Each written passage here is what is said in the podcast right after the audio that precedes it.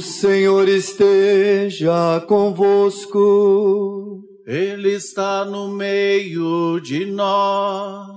Proclamação do Evangelho de Jesus Cristo, segundo Lucas. Glória a vós, Senhor.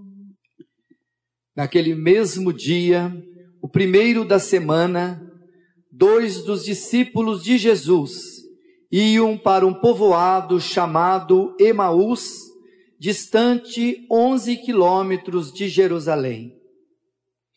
Conversavam sobre todas as coisas que, tinha, que tinham acontecido. Enquanto conversavam e discutiam, o próprio Jesus se aproximou e começou a caminhar com eles. Os discípulos, porém, estavam como cegos e não o reconheceram. Então Jesus perguntou: O que ides conversando pelo caminho? Eles pararam com o rosto triste. E um deles, chamado Cleofas, lhe disse: Tu és o único peregrino em Jerusalém que não sabe o que lá aconteceu nesses últimos dias. Ele perguntou: O que foi? Os discípulos responderam: O que aconteceu com Jesus, o Nazareno, que foi um profeta poderoso em obras e palavras, diante de Deus e diante de todo o povo. Nossos sumos sacerdotes e nossos chefes o entregaram para ser condenado à morte e o, crucificaram. Nós esperávamos que ele fosse libertar Israel, mas, apesar de tudo isso, já faz três dias que todas essas coisas aconteceram. É verdade que algumas mulheres do nosso grupo nos deram um susto. Elas foram de madrugada ao túmulo e não encontraram o corpo dele. Então voltaram, dizendo que tinham visto anjos e que estes afirmaram que Jesus está vivo. Alguns dos nossos foram ao túmulo e encontraram as coisas como as mulheres tinham dito. A ele, porém, ninguém ouviu. Então Jesus lhes disse: Como sois sem inteligência e lentos para crer em tudo o que os profetas falaram. Será que o Cristo não devia sofrer tudo isso para entrar na sua glória? E começando por Moisés e passando pelos profetas, explicava aos discípulos todas as passagens da Escritura que falavam a respeito dele. Então chegaram perto do povoado para onde iam. Jesus fez de conta que ia mais adiante. Eles, porém, insistiram com Jesus, dizendo: Fica conosco, pois já é tarde e a noite vem chegando. E Jesus entrou para ficar com eles. Quando se sentou à mesa com eles, tomou o pão abençoou, partiu e lhe distribuía. Nisso, os olhos dos discípulos se abriram e eles reconheceram Jesus. Jesus, porém, desapareceu da frente deles.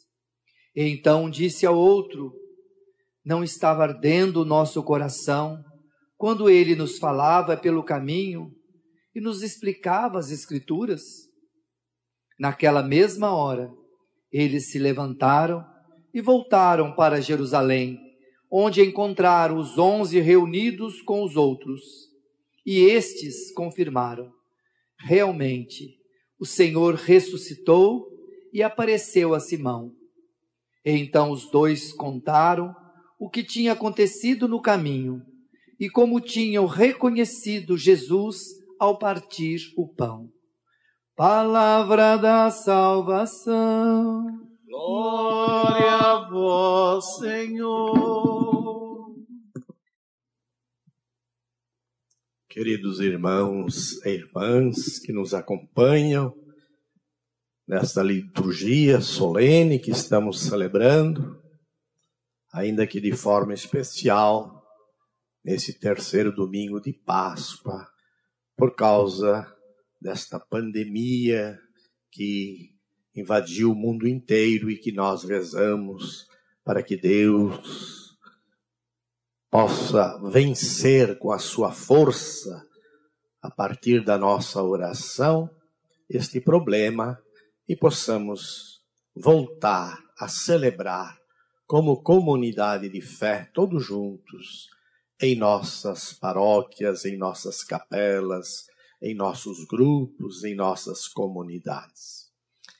A Diocese de São José dos Campos celebra hoje, aqui na sua catedral, o seu patrono, seu padroeiro, São Dimas. Temos aqui a representação deste santo que Jesus garantiu a sua presença no céu, naquele diálogo narrado pelos evangelhos, quando Dimas pede a Jesus, arrependido dos seus pecados, pede a Jesus para que Jesus se lembre dele no seu reino. E Jesus lhe diz: Hoje mesmo, hoje mesmo, estarás comigo no paraíso é a certeza da palavra de Jesus que salva este homem, Dimas, conhecido também como bom ladrão, mas que arrependido adere a Jesus. E temos aqui diante de nós uma pequena relíquia com o um pedacinho da cruz onde foi crucificado são Dimas, vindo lá de Roma, certamente de tudo aquilo que Santa Helena, a mãe do imperador Constantino, conseguiu reunir da Terra Santa e que levou consigo para Roma. Nós imploramos a São Dimas e pedimos a ele que interceda junto à Trindade Santa por cada membro desta comunidade paroquial, da catedral, por cada membro da nossa diocese. Que possamos ter saúde no corpo, mas também saúde na alma, buscando na nossa vida o encontro com Jesus que nos leva à santidade. O evangelho de hoje nos falou do encontro de Jesus com os discípulos de Emaús. Eu tenho muita alegria sempre que escuto este evangelho, porque foi das palavras deste evangelho de Lucas que eu tomei o lema sacerdotal, o lema para minha ordenação de padre, ordenação presbiteral. Reconheceram Jesus ao partir o pão. Esta narrativa, queridos irmãos e irmãs, é uma narrativa de um processo de evangelização, de um processo de conversão. Não é só contar uma história. São Lucas não só narra um acontecimento do encontro desses dois discípulos com Jesus. Não, é muito, muito, muito mais do que isso.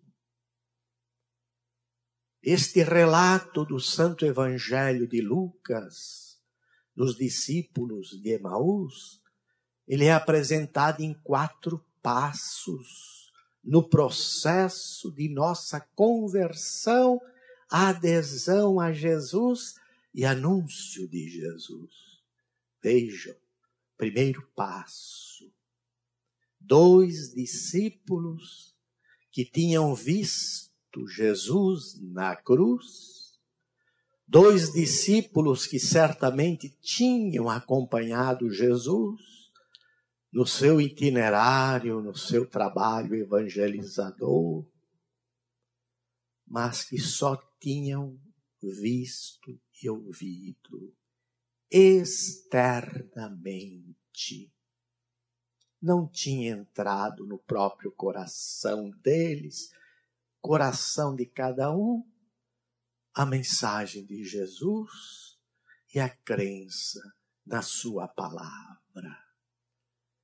A fé deles era uma fé externa. Era quase uma fé julgada por eles mesmos. A medida da fé deles não era Jesus. A medida da fé deles eram eles mesmos, o que eles pensavam, o que eles achavam, o que eles queriam. Por isso que eles vão dizer a Jesus, quando Jesus pergunta: o que, que vocês estão falando no caminho? Eles começam a narrar o desastre de Jesus. Ah, a gente achava que ele ia uh, ressuscitar, que ele ia vir com o seu reino.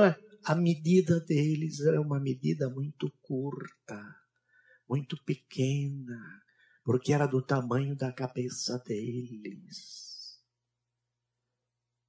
Queridos e queridas, temos que ficar atentos para ver qual é a medida da nossa fé. A medida da nossa fé é Jesus. A medida da nossa fé é a santidade de Deus. A medida da nossa fé é uma fé do coração que ilumina a mente. Então, nesse primeiro passo, vemos Dois homens que disseram que acreditaram em Jesus, mas que agora tudo tinha acabado. Então vem o segundo passo. Jesus começa chamando a atenção deles. Como vocês são tardos, pequenos, para entender as coisas de Deus. E aí Jesus ilumina aquele encontro com a palavra de Deus. E começando pelos profetas, faz toda a narrativa da história da salvação até chegar na sua pessoa. Então, a medida da nossa fé não é a nossa cabeça os nossos pensamentos, as nossas ideias. Esta é a realidade que às vezes nós vivemos. Não.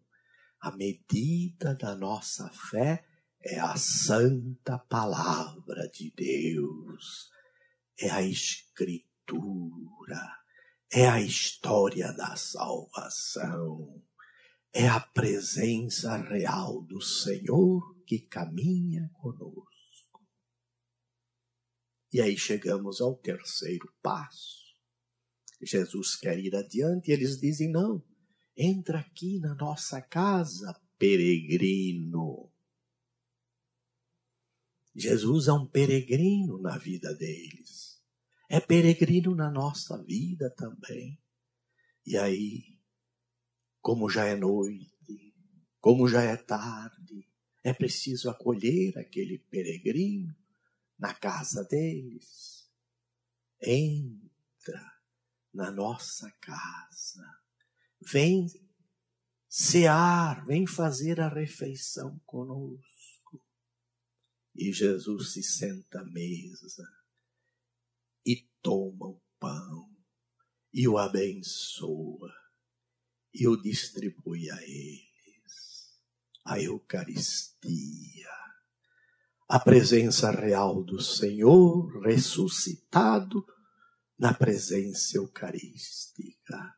E os seus olhos se abrem.